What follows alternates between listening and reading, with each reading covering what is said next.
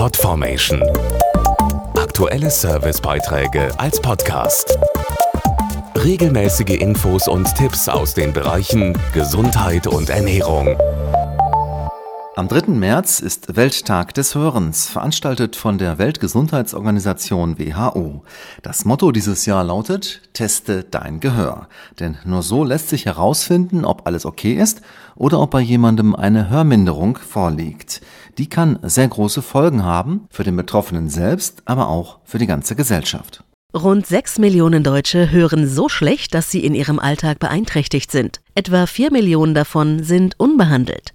Die möglichen Folgen beschreibt Dr. Stefan Zimmer vom Bundesverband der Hörgeräteindustrie. Eine große Studie zum Welttag des Hörens hat gezeigt, dass unbehandelte Schwerhörigkeit eine immense Auswirkung auf unsere Gesellschaft hat. Allein in Deutschland entstehen dadurch jährlich Kosten von 39 Milliarden Euro. Außerdem haben Betroffene ein erhöhtes Risiko, an Depressionen und Demenz zu erkranken. Die Studie zeigt aber auch, dass es sich auszahlt, eine Schwerhörigkeit frühzeitig zu behandeln. Wichtig ist regelmäßige Vorsorge, zum Beispiel durch Hörtests beim Hörakustiker. Und keine Scheu vor Hörgeräten. 97 Prozent der befragten Hörgeräteträger in Deutschland berichten von einer höheren Lebensqualität.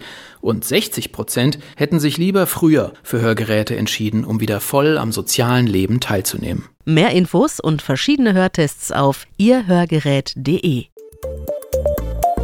Podformation.de Aktuelle Servicebeiträge als Podcast.